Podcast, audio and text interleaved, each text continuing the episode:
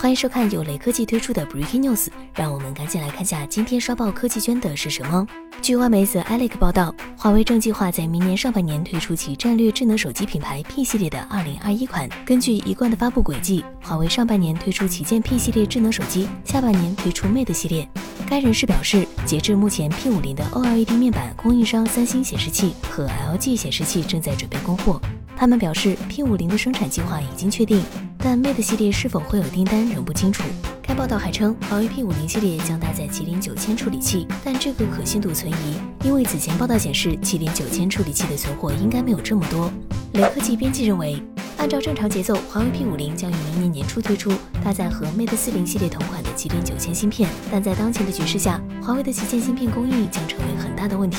目前发售已经有一段时间的 Mate 四零系列仍然处于缺货抢购的状态。这样一来，华为 P 五零如果继续坚持采用麒麟九千芯片，供货会非常少；如果改用其他芯片，则产品进度可能会被推迟。在没有更进一步消息的情况下，关于华为 P 五零的未来，现在还不好下定论。